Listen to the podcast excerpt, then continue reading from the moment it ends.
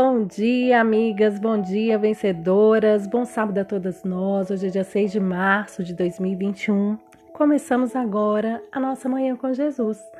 A palavra que vamos refletir está no livro de Josué, capítulo 1, verso 9. Vamos ler? Lembrem-se da minha ordem. Seja forte e corajoso. Não fique desanimado, nem tenha medo porque eu, o Senhor seu Deus, estarei com você em qualquer lugar para onde você for. Amigas, nessa passagem, Deus encoraja Josué a cumprir o seu chamado, a ser forte e corajoso para a batalha que ele iria enfrentar. Quantas vezes, no meio da caminhada da vida, desanimamos? Olhamos para as circunstâncias, para o diagnóstico, para o noticiário na TV e ficamos temerosas. Ou alguém nos diz algo que nos entristece, deixando-nos desanimadas e desesperançosas.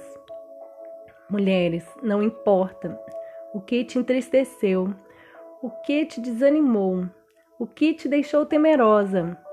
Hoje, Deus quer te dizer o mesmo que ele disse para Josué: seja forte e corajosa.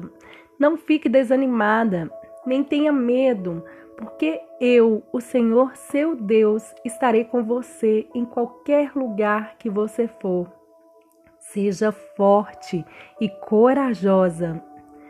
Coragem não é ausência de medo, mas é a capacidade e vontade de enfrentá-lo. É fazer o medo ficar menor do que a vontade. A coragem está dentro de você, deixe ela crescer.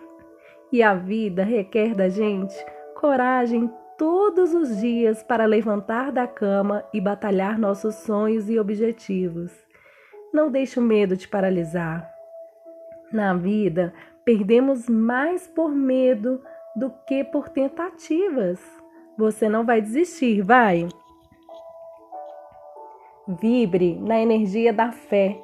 Se Deus colocou um objetivo, um sonho no seu coração, prossiga, lute, encare, batalhe.